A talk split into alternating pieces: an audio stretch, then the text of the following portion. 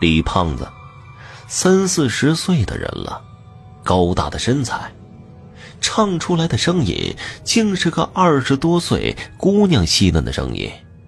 凡是看见的人都远远的躲着看。后面跟着李胖子的妈妈，哭天抢地的拉他回去，他哪里拉得动？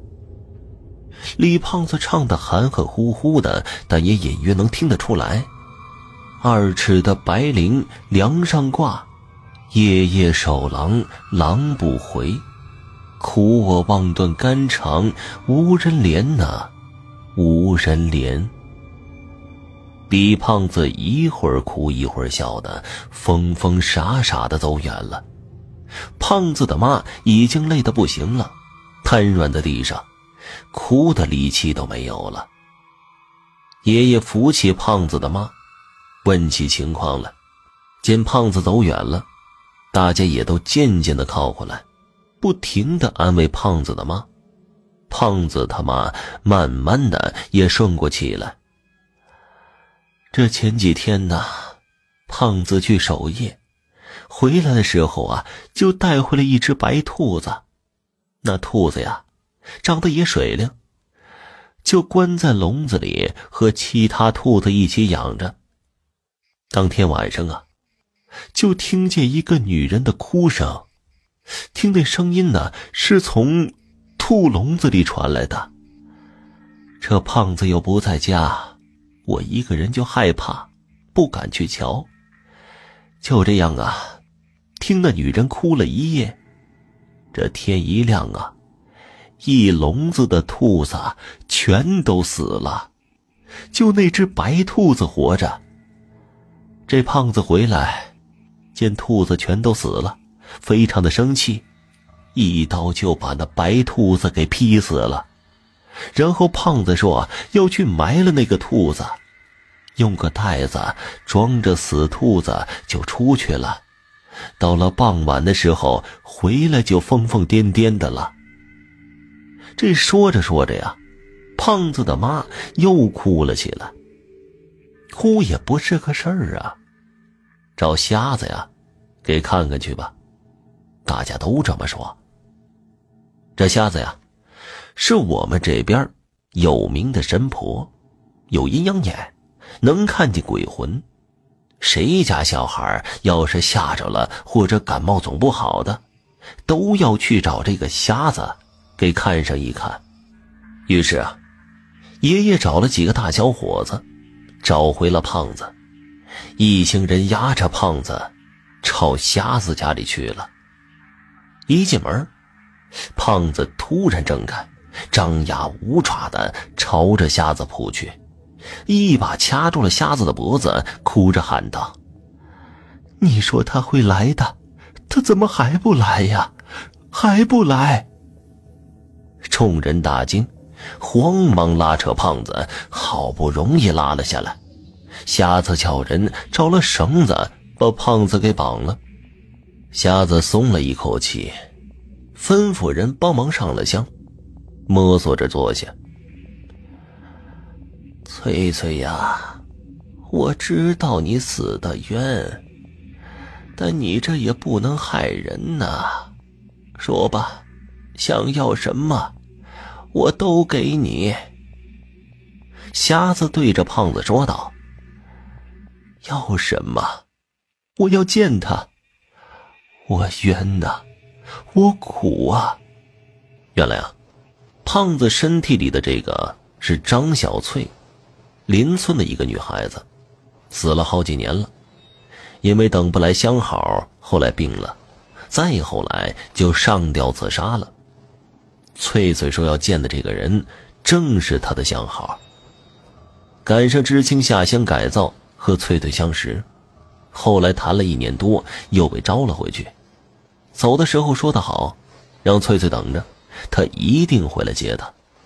翠翠就一直等着，中间好几次找瞎子给算算，瞎子说他会来的，等着吧。后来还是没有等到他回来，翠翠就自杀了。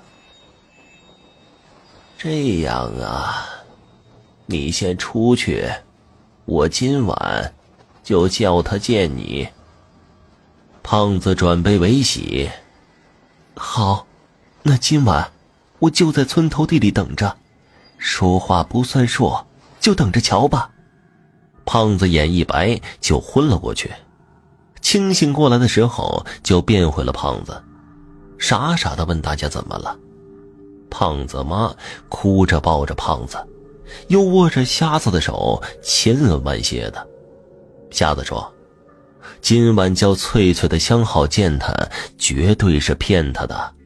都这么多年了，谁还记得他是哪里的？”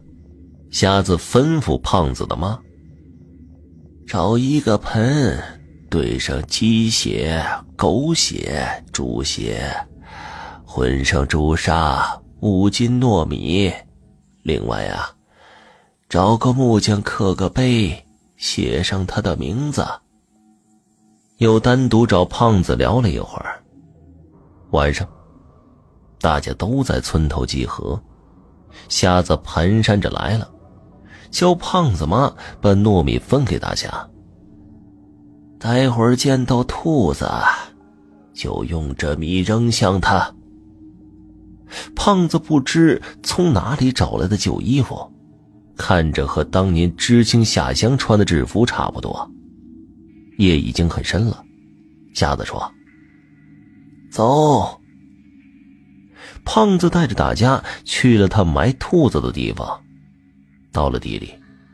瞎子叫人把准备好的血在埋兔子的地方倒了一个圈儿叫胖子站在里面，告诉胖子：“喊吧，他来了，你就后退，把他引圈里来。”翠翠，我来看你来了，翠翠。胖子站在圈里，一遍一遍的喊着。大家都躲在麦秸后面，偷偷观察着。突然一阵风起，麦秸一阵狂飞。停了之后，隐隐约约看见了白兔。胖子吓得瘫软在地，瞎子示意不要停，继续的喊：“翠翠翠翠翠翠！”胖子声音已经有些颤抖，结结巴巴的喊着。兔子一步一步的跳过来，就在快靠近圈子的时候，突然变成一个女人，身穿白色裙子，披肩长发，脖子上挂着一根白色绸布，舌头伸得老长，脸色青紫。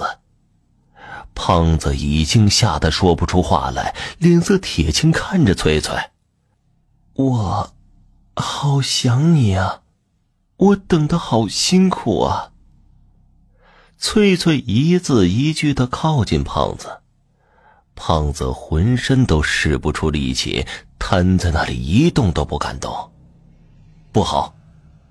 爷爷大叫一声，一把拽住胖子衣领，使劲的往后拽。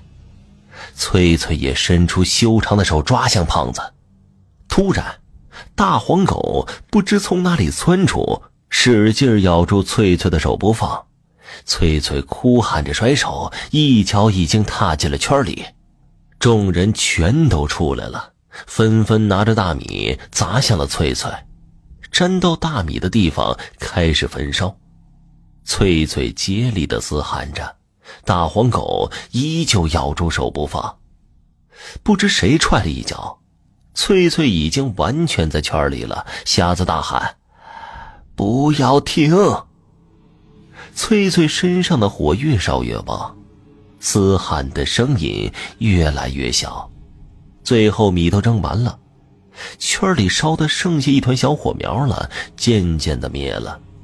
大家张罗着起了个坟，立上了翠翠的牌位，各自散去。